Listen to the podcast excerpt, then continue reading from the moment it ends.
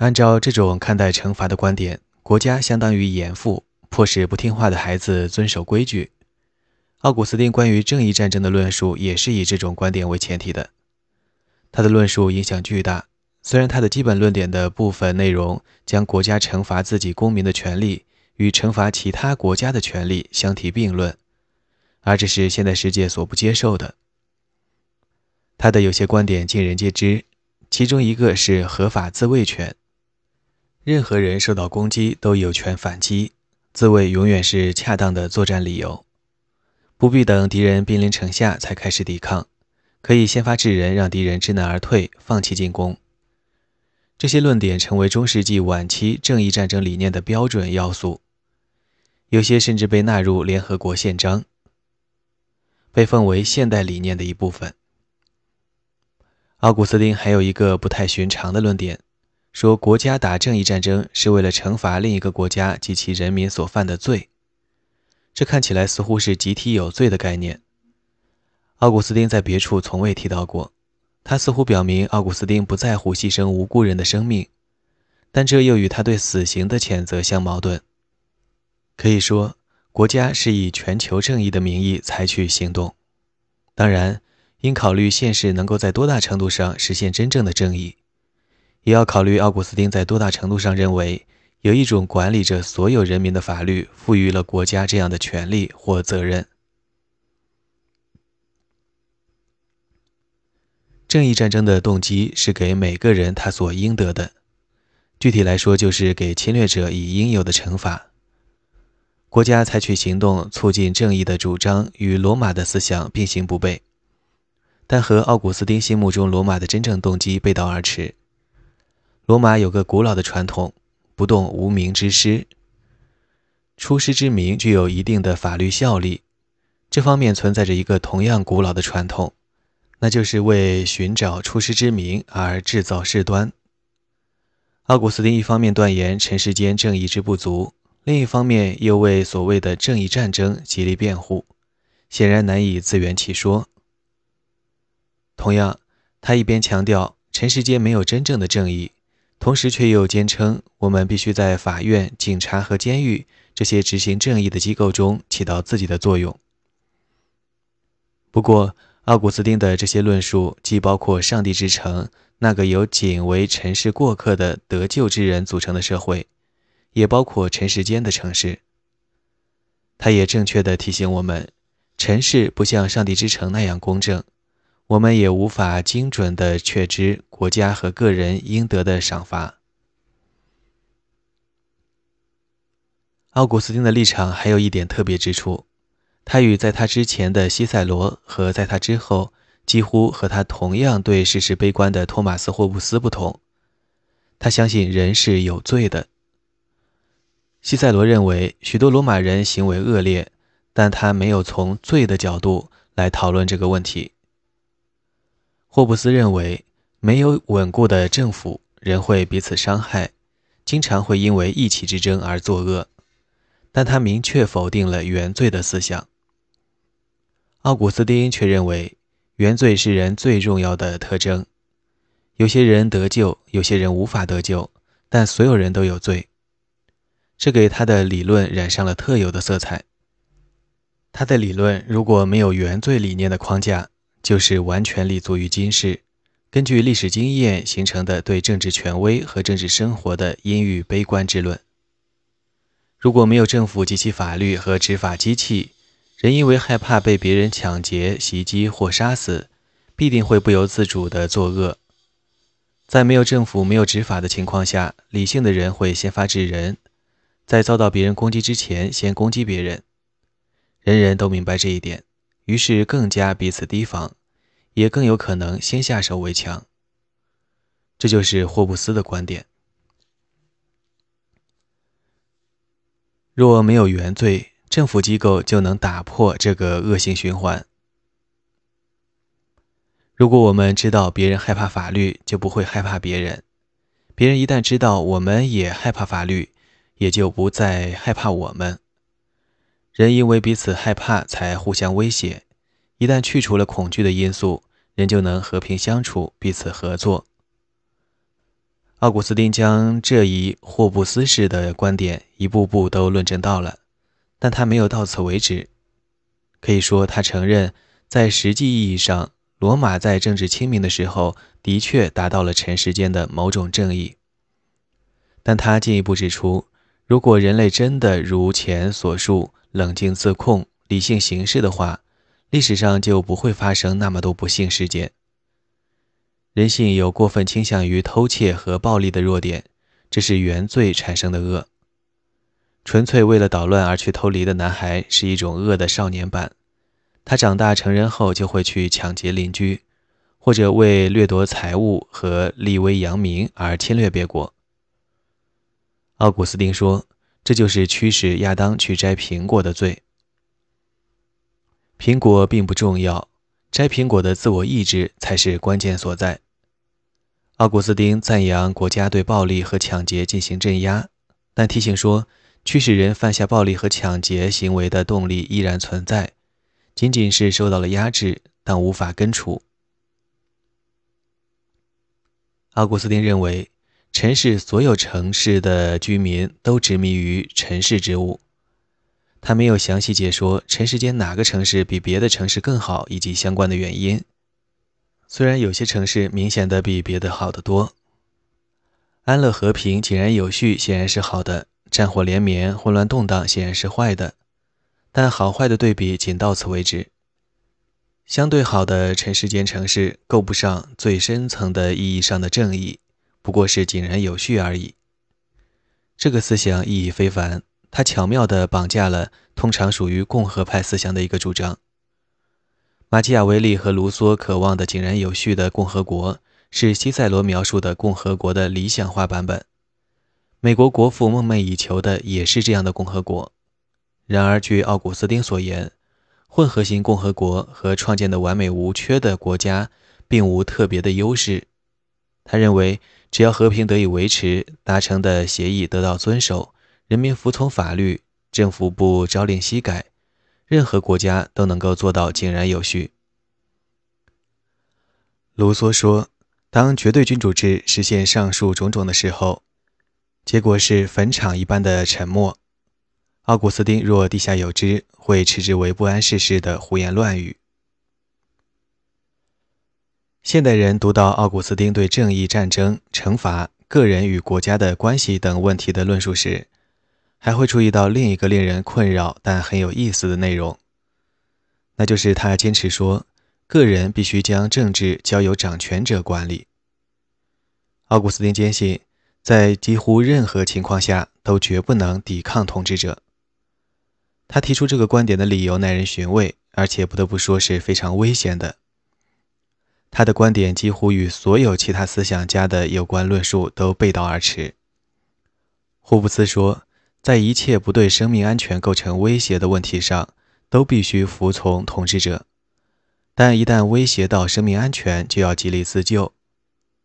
这与洛克提倡的抵抗理念有所不同，和西塞罗鼓吹弑杀暴君的理念更是大相径庭。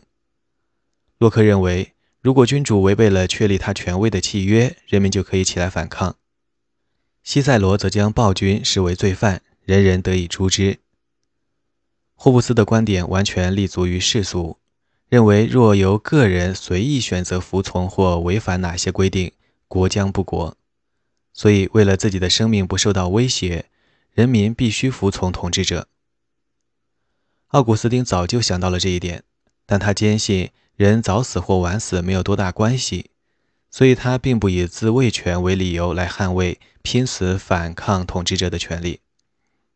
奥古斯丁同意圣保罗的观点，说掌权者承命于上帝，对他的旨意的违背就是对上帝的冒犯。然而，这个观点并非为国王的神授权力辩护，亦非支持神权统治，提倡给僧侣以政治权利。奥古斯丁与后来的一些撰著人不同，并未声称因为国王由上帝指定。所以，统治权是上帝赋予国王本人的。他只是说，上帝创造了统治者，统治者的权利是天意的一部分，所以人民必须接受。这个论点悲观无奈到了极点，其悲观程度从《上帝之城》第四卷著名的结束语中可见一斑。如果没有正义，国家岂非一大群成功的强盗？奥古斯丁说，即使是强盗要想成功，也必须遵守正义的某些规则。强盗比谁都清楚，抢劫是不正义的错误行为，因为他们自己不想遭到别人的抢劫。许多人因此想当然地推论，奥古斯丁同意西塞罗的意见，认为真正的国家要建立在正义的基础之上。既然连协调作恶的活动也不需要正义，那么为了善的目的建立起来的组织所需要的正义岂不更多？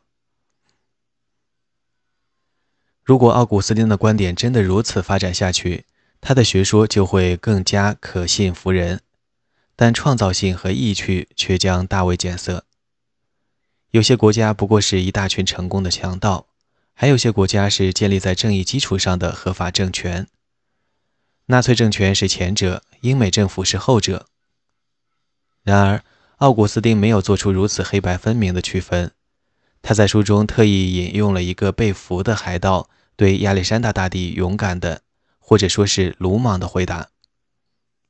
亚历山大大帝问那个被俘的海盗：“他为什么要做海盗？”海盗回答说：“为的是和亚历山大一样的目的。”他说他不服气，仅仅因为亚历山大有许多艘船，而他只有一艘，他就被谴责为海盗，而亚历山大却被颂扬为英雄。奥古斯丁的观点似乎是：国家本来就是一大群成功的强盗，但在国家的保护下。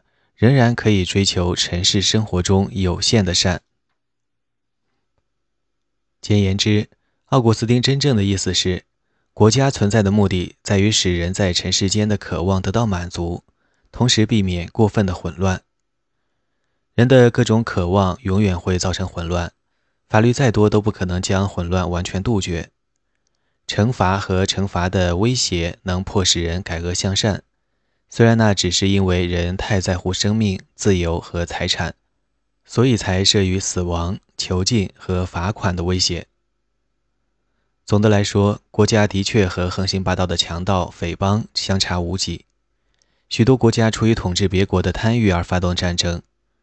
如果人更有理智，不为激情所左右的话，就会建立无数个自给自足的小型国家，也就不会像现在这样战事频仍。释放圣餐的主教也许生性怯懦，但我们只需接受他手中的圣餐，不必管他的个性如何。同理，我们服从尘世的统治者，因为他是统治者，不是因为他是好人。如果赶上了仁慈善良的统治者，是我们的运气；如果赶不上，也只能认命。这一观点的缺点是。他没有提出抵御希特勒和斯大林这种灭绝种族的杀人狂魔的方法，只是说他们终有一天会有恶报，这对受害者没有丝毫安慰。奥古斯丁没有如人所愿地鼓励抵抗，但也没有进一步阐述他思想中固有的宽容和宗教自由的因素。他不赞成死刑，主要是因为他希望在天主教教会与各个竞争者。特别是与阿非利加的多纳图教派的争斗中，败方能归顺胜方的意见，在胜方的友爱与说服的感召下，重回天主教教会的怀抱。至于他自己，他最终对多纳图教徒的胡作非为实在忍无可忍。那些人借暴力和恫吓，迫使天主教徒皈依他们的教派，否认世俗当局管理他们的权利，不服帝国政府对他们的谴责。同时，却还又不断请求帝国政府做出对他们有利的评判。对这种人，谁不会失去耐心呢？叫做住在附近村子里的人的教派更加恶劣。难怪奥古斯丁要求世俗当局镇压他们。奥古斯丁的个人好恶并不重要。重要的是，他对尘世城市有限用途的叙述，加之包括教会在内的所有尘世间组合均为混合型的言论，自然而然地导出了这样的思想：国家管理的是人的身外之事，如维持和平、管理财产、执行必要而有用的任务，包括提供法庭来解决争端等等。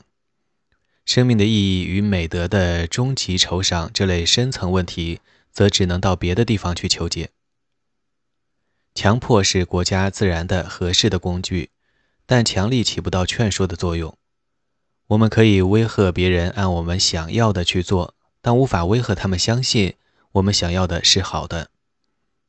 最终，这个思想中萌生了新教的宽容概念。教会是自愿性的组织，用来一起敬仰上帝并讨论有关信仰的问题；而国家则是强迫性、非自愿性的组织。用来管理身外的事物。奥古斯丁若有知，会觉得这样结论莫名其妙。他生活在不久前还有多神教主导的世界中，多神教徒都害怕基督教对诸神的不敬会给罗马带来灾难。他的底线是反对采取极端的强迫措施，特别是反对死刑，因为人死不能复生。然而。虽然也许可将他视为新教最早的奠基者，但是他从未设想过宗教在任何情况下能够处于国家控制的界限之外。这并不奇怪，当时离近代的宽容思想问世尚有一千多年。宽容的思想得以传播，既是因为人们接受了宽容的新理念，也是因为经过了十六、十七世纪的宗教战争后，欧洲人实在是精疲力尽。神圣罗马帝国的皇帝自幼保护宗教机构，教会成了政策的受益者，不再是受害者。奥古斯丁思想中一个危险的新内容是拓展了强迫的范围，从迫使人表面上遵从宗教的要求，扩大到镇压异端邪说。苏格拉底和旧约中遭天谴的人都未曾被指控为异端，自古以来。就有人因亵渎、激怒神灵或崇拜不该崇拜的神而被处死，但异端邪说的概念完全是基督教的发明。它的危险在于，它可以使基督徒彼此迫害而不受良心的谴责。奥古斯丁理所当然地认为，被强迫接受真理是受益，不是负担。他持此观点当在意料之中，因为他认为，为了将误入歧途者拉回正道。可以怀着爱护的心情对他严刑拷打。至于这个观点是否符合他的强暴说，在灵与肉之间画下的严格界限，则另当别论。奥古斯丁谈到被阿拉里克带领的西哥特士兵强暴的妇女时，说他们并没有受到侵犯，因为发生在肉体上的事不损伤灵魂的完整。鉴于奥古斯丁自己回忆说。他小时候宁愿挨一顿痛打，也不愿意学希腊文。由他提出这个观点能否服人，更是要另当别论。但无论如何，这个观点成了基督教正统的一部分。基督教必须顺从强加给他们的正统。这项规定只有一条根据，那就是基督勉强他人进来的训谕。奥古斯丁曾千方百计地将基督转过另一边脸。由他打的训谕解释为比喻，强调其精神上的含义，以便使基督徒参军打仗时没有良心的挂碍。对于勉强将不想出席宴会的宾客拉进屋来的预言，现在他又千方百计把勉强他人进来严格按照字面意思解释，用来说明世俗统治者为什么可以，应该说是必须强迫治下人民接受正统。奥古斯丁留下的这个遗产是危险的，它不仅使基督徒完全因统治者的一时之性就可能被指控为异端，而且必然使教会声称自己有权监督基督徒统治者是否正统，统治者也必然会予以反击。下面总结一下本章要点。两座城的设想的前身是西塞罗论共和国结尾处的西比亚之梦，而西比亚之梦又是源自柏拉图提出的哲学家身处的两个领域，一个是尘世的共和国，另一个是哲学揭示的真实。奥古斯丁高度强调个人意志的观念，是对柏拉图传统的重大背离，不亚于将新柏拉图主义中非人格的太一与旧约里人格化的上帝等同起来。人具名守暗，犯下罪孽，是因为人有作恶的意志。上帝之城的公民是蒙上帝恩准得救的人，上帝的降恩凡人看不到，也不能通过善行来争取。我们都是罪人，上帝完全有理由罚我们永远受苦。被强奸的女人在精神上没有被亵渎、被侮辱。自杀是杀人，不应当赞扬，而应当谴责。应该改造罪犯，不赞成死刑。国家管理的是人的身外之事，如维持和平、管理财产、执行必要而有用的任务，包括提供法庭来解决争端等等。生命的意义与美德的终极酬赏这类深层问题，则只能到别的地方去求解。奥古斯丁思想中一个危险的新内容是拓展了强迫的范围，从迫使人表面上遵从宗教的要求，扩大到镇压异端邪说。奥古斯丁理所当然地认为，被强迫接受真理是受益，不是负担。摩尼教的二元论认为，物质世界以及所有物质都是邪恶的。所以世界上才充满了苦难。世界不是上帝的创造，而是魔鬼的产物。奥古斯丁认为，人来到世上都带着亚当的罪，遭受的任何痛苦都是罪有应得。好运或厄运降临时，惠及或打击的对象是不分正义之人和不义之人的。几个学者关于反抗统治者这个问题的观点。奥古斯丁认为，在几乎任何情况下都绝不能抵抗统治者。霍布斯认为，在一切不对生命安全构成威胁的问题上，都必须服从统治者；但一旦威胁到了生命安全，就要尽力自救。洛克认为，如果君主违背了确立他权威的契约，人民就可以起来反抗。西塞罗将暴君视为罪犯。人人得而诛之。